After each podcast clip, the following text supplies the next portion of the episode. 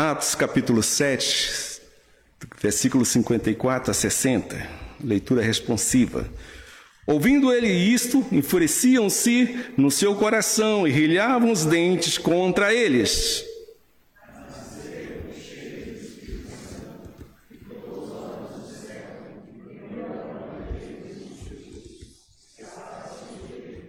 E disse: Eis que vejo os céus abertos e o Filho do Homem em pé à destra de Deus.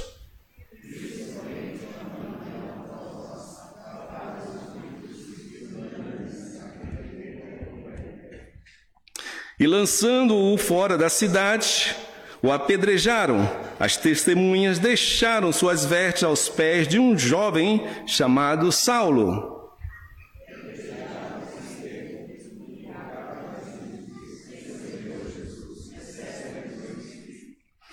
Então, ajoelhando-se, clamou, clamou em alta voz: Senhor, não lhes impute esse pecado. Com estas palavras, adormeceu. Amém? Nesta noite, gostaria de compartilhar com o seguinte tema: Todos nós somos Estevão. Qual é o tema? E acrescentar um pouquinho mais. Todos nós somos Estevão, todos nós somos portas abertas. Vamos lá?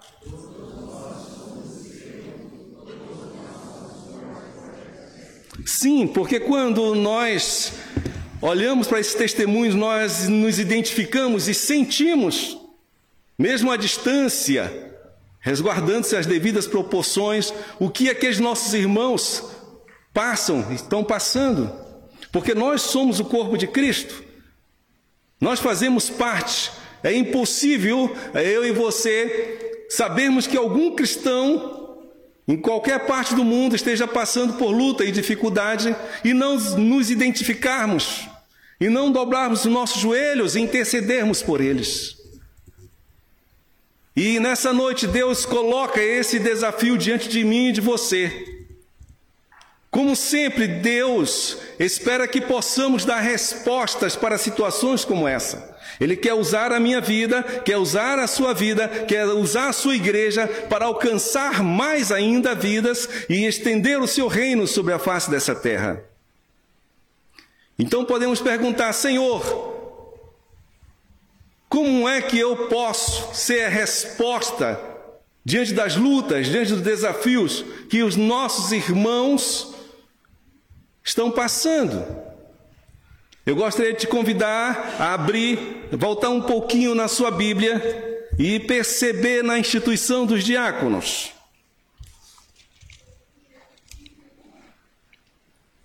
No capítulo 6.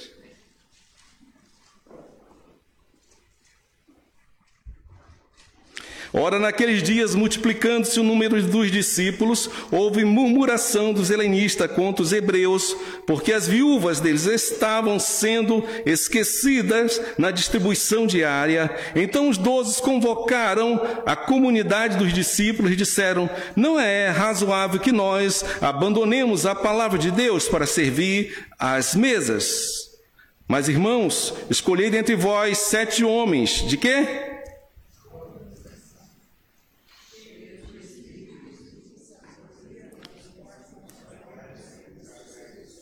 Quais são as qualidades?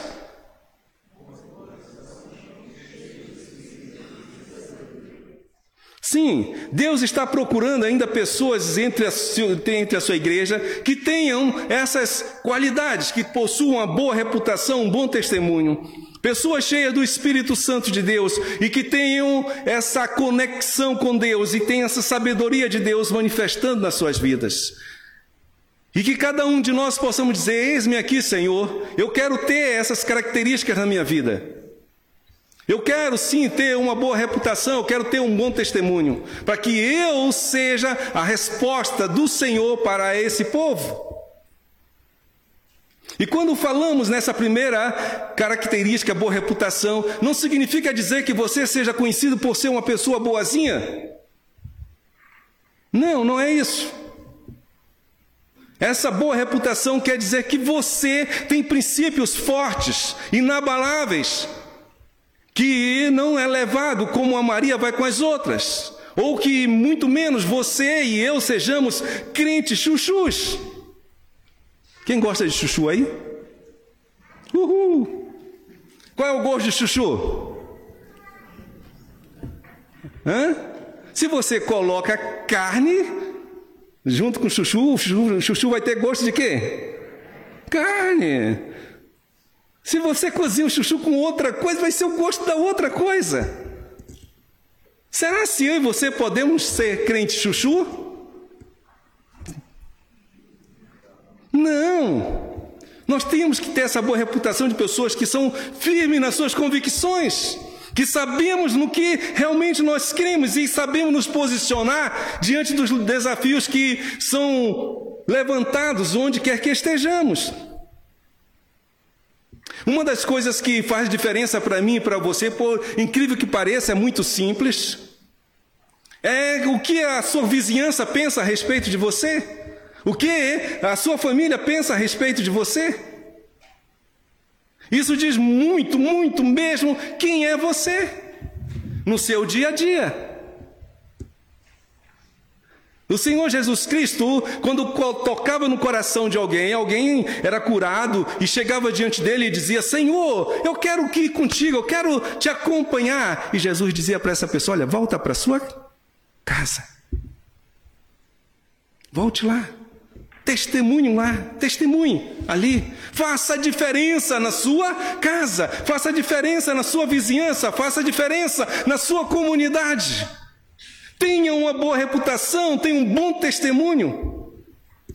Onde o Senhor te colocar. Você não pode, de maneira alguma, dizer que é um cristão, que é um filho de Deus, e ser conduzido por todo e qualquer vento de doutrina, por qualquer influência que possa surgir na sua escola, no seu trabalho, e que venha negar a sua fé, as suas convicções em Cristo Jesus. É, é muito difícil para um verdadeiro filho de Deus se, se esconder. É, porque nós somos luz e a luz está bem à vista para iluminar as pessoas, iluminar as vidas. Por isso nós temos que ter isso muito firme, muito forte no nosso coração. Se queremos realmente ser instrumentos de Deus, e se queremos ser usados por Deus, teremos que ter obrigatoriamente um bom testemunho. Qual é a segunda qualidade? Cheios do Espírito Santo. E é interessante que aqui é colocado para alguém que vai fazer o serviço, é, vai estar administrando a assistência social, vendo as necessidades, mas para isso precisa ser cheio do, do Espírito Santo. Precisa. Amém? Porque no reino de Deus, eu e você somos dirigidos pela presença do Espírito Santo de Deus.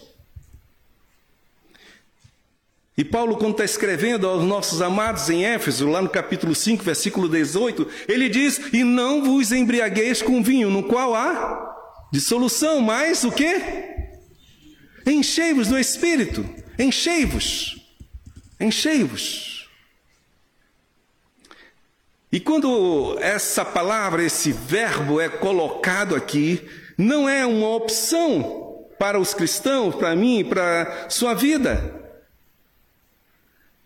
É o imperativo de Deus para mim e para você. Não é algo que a gente pode simplesmente, Senhor, eu vou pensar se eu vou ser ou não ser cheio do teu espírito. É algo que Deus diz para mim e nos ordena para mim e para você que sejamos cheios do Espírito. Independente da sua faixa etária, independente do seu quadro social, independente do que você faça lá fora, eu e você temos que ser cheios do Espírito Santo. Aí de alguém pode pensar assim, mas irmão, ser cheio do Espírito Santo é só para o pastor, para os presbíteros, só para os diáconos. Não, a palavra de Deus não está dizendo isso. Ela está assim dizendo que é para todos, para todos os filhos de Deus. Para aquele irmão que estava ouvindo a leitura da carta de Paulo aos Efésios, ele estava ouvindo, então dizendo: essa palavra é para mim. E não para aquele que não está aqui. Essa palavra é para mim, para você e para aquele que está nos ouvindo, longe, distante daqui. Que eu e você devemos ser cheios do Espírito, não é algo opcional, é o imperativo de Deus para a minha vida e para a sua vida. E tem algo interessante também nesse texto, de Efésios, capítulo 5, verso 18. Não é uma experiência única. Não é. Não é aqueles, ah, eu fui cheio do Espírito em 1502. Ah, eu fui cheio do Espírito Santo quando fundaram a cidade de Carambeí. Não. Ser cheio do Espírito Santo é algo contínuo para as nossas vidas, é a cada amanhecer, a cada respirar. E quando Paulo escreve sobre isso, é, é algo muito lindo, muito maravilhoso. Porque a experiência de ser cheio do Espírito Santo é como alguém que vai e se coloca debaixo de uma grande cachoeira que há um derramar da presença do Espírito Santo de Deus. Ele enche, encharca todas as áreas das nossas vidas. E nós devemos pensar em sermos cheios do Espírito Santo dessa maneira. Porque quando pensamos assim, não há espaço, não há um quartinho secreto, não há uma dispensa, não há uma cozinhazinha, um cantinho lá fechado que ele não conhece, que ele não domine. Todas as áreas das nossas vidas. Todas. Nossas vida sentimental nossos planos, nossos projetos de vida, a nossa família, tudo, as nossas finanças, todo o nosso ser, todo o nosso ser. Então é muito importante quando em Atos, uma das qualidades é ser cheio do Espírito. E a terceira, qual é? Sabedoria.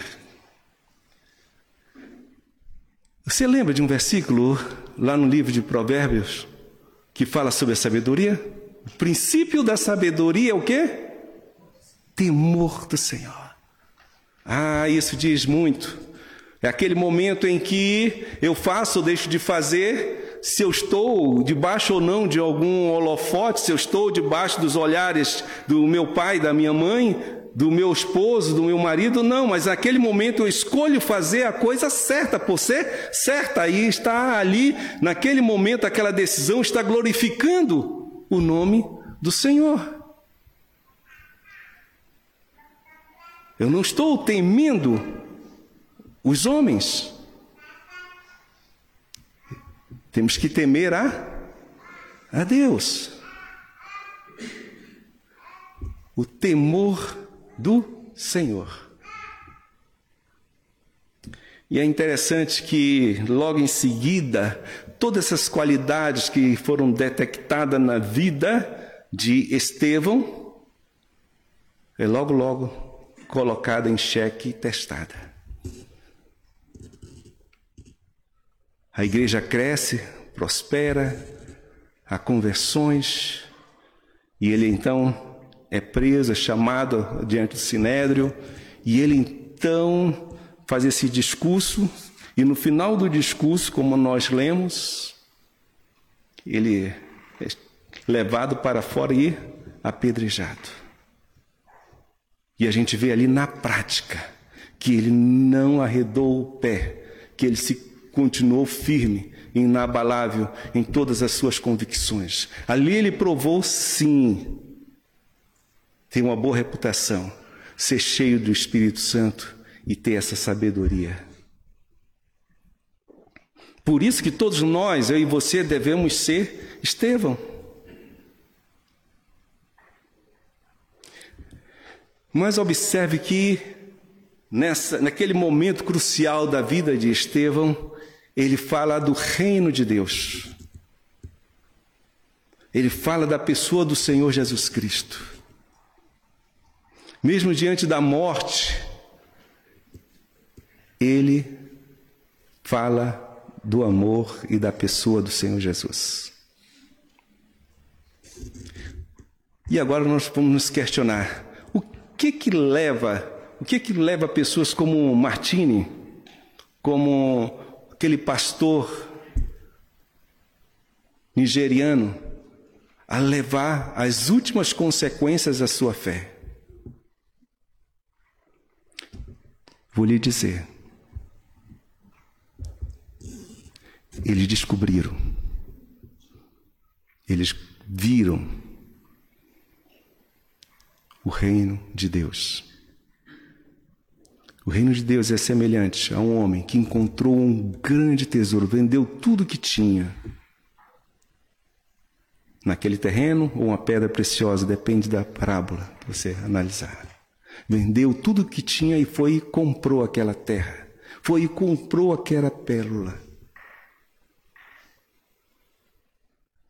Estar com Jesus, estar servindo ao Senhor Jesus, é infinitamente melhor do que qualquer coisa nesta vida. Eles são felizes. Ah, você pode dizer assim, mas irmão, por que você está dizendo que aqueles, aquelas pessoas são felizes se muitos morreram? Se as suas comunidades foram destruídas? Perderam a plantação, perderam seus animais, perderam parentes. E quase perderam a sua identidade, suas vidas mesmo. Por que, que você está dizendo que eles são felizes? Porque não sou eu. Não sou eu quem diz isso, é a palavra nas bem-aventuranças. Felizes, muito felizes, bem-aventurados são aqueles que sofrem por amor ao Reino, ao Senhor Jesus Cristo. Aqueles que choram por causa do Reino. Hoje eu estava lendo, por exemplo, no livro de Apocalipse, e a pessoa pergunta para os, mas quem são aqueles ali que estão vindo, aquela grande multidão? Ah, são aqueles que vieram da grande tribulação. Eles não vão mais sentir fome, eles não vão ter mais sede, eles não vão mais sofrer. O próprio Deus vai enxugar todas as lágrimas deles. Todas as suas lágrimas. Ou seja, eles passaram realmente, sofreram tudo isso. E na sua experiência com o Senhor, a dor, o sofrimento, as perdas se tornam infinitamente menores com a presença do próprio Deus. E é isso que a gente vê em Estevão. As pedras batendo nele, na sua cabeça, causando-lhe dores, mas o céu se abre e ele vê o Senhor Jesus e aquilo é formidável. Nada se compara àquela visão que ele estava tendo. Nenhuma dor poderia tirar a alegria da presença do Senhor Jesus e de poder de ouvir dos lábios do Senhor Jesus: Vem cá, meu servo bom e fiel. Jesus se levanta para receber Estevão. Você quer ser recebido pelo Senhor? Amém? Então, viva uma vida cheia do Espírito Santo de Deus. Procure realmente servir ao Senhor com uma excelente, boa reputação. Seja uma mulher, um homem, um adolescente, né, com sabedoria na sua vida. E leve, leve realmente a sua fé às últimas consequências diante do Senhor. Se dobre somente, e aí a gente vê Estevão se ajoelhando, diz o texto, se ajoelha e continua orando. E é interessante que as suas palavras são muito parecidas com Senhor, as do Senhor Jesus Cristo, lá no Monte do Calvário. Pai, perdoa-lhes porque eles não sabem o que fazem. Estevão diz: Não lhe imputes esta culpa. Ele se identifica com a pessoa do Senhor Jesus. Ele se identifica. Ele queria ser como o seu mestre, como o seu Senhor. E quando nós pensamos assim, quando nós somos assim, não há luta, não há dificuldade que possa nos reter. Porque é o próprio Senhor Jesus Cristo agindo e atuando através de mim e de você. Amém? Isso tem suas implicações para todas as áreas das nossas vidas, para todas. Tem implicação para a nossa vida de adoração a Deus? Tem implicações práticas para a nossa vida de oração? Tem implicações práticas para a nossa vida de comunhão comunitária, de igreja, corpo de Cristo? Tranquilamente aqui a gente encontra tudo isso. Mas nessa noite eu quero salientar para você algo muito interessante. Quando no reino de Deus aparentemente é uma derrota, é uma grande vitória do reino. Ali estava saindo Estevão do cenário, mas quem aparece logo em seguida?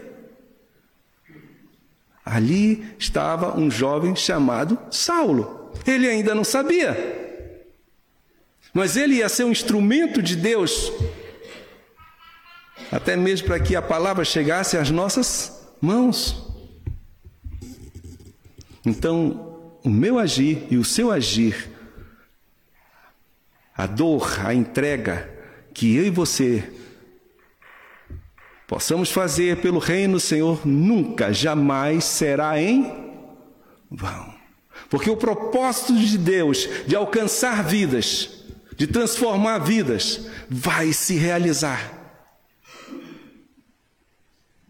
O que nós temos que ser esse instrumento de Deus. Assim como Estevão levou as últimas consequências da sua fé, nós somos chamados a vivermos na nossa geração. Amém? Só para refletirmos. Você acha que a dor vai parar o avanço do evangelho lá na Nigéria? Não. Como diziam nossos irmãos, o sangue dos mártires é a semente, é que faz brotar. Quanto mais luta, quanto mais dificuldade, mais o povo de Deus se fortalece. Não se deixa abater. Se cai um, se levantam dois, três. Você quer fazer parte desse povo de, do Senhor que vence? Amém? Sejamos Estevão. Você quer abençoar esse povo e ser canal de bênção para eles? Sim. Sejamos portas abertas. Eu não posso ir, você não pode. Mas vamos abençoar esses irmãos que estão indo, essa instituição que está levando e estendendo o reino de Deus entre esses povos. Amém? Que o Senhor, na oração do irmão Paulo, levante homens e mulheres, adolescentes, crianças, sim, crianças, para continuarem a ser instrumento de Deus e serem respostas de Deus para esse povo, em nome do Senhor Jesus Cristo. Amém?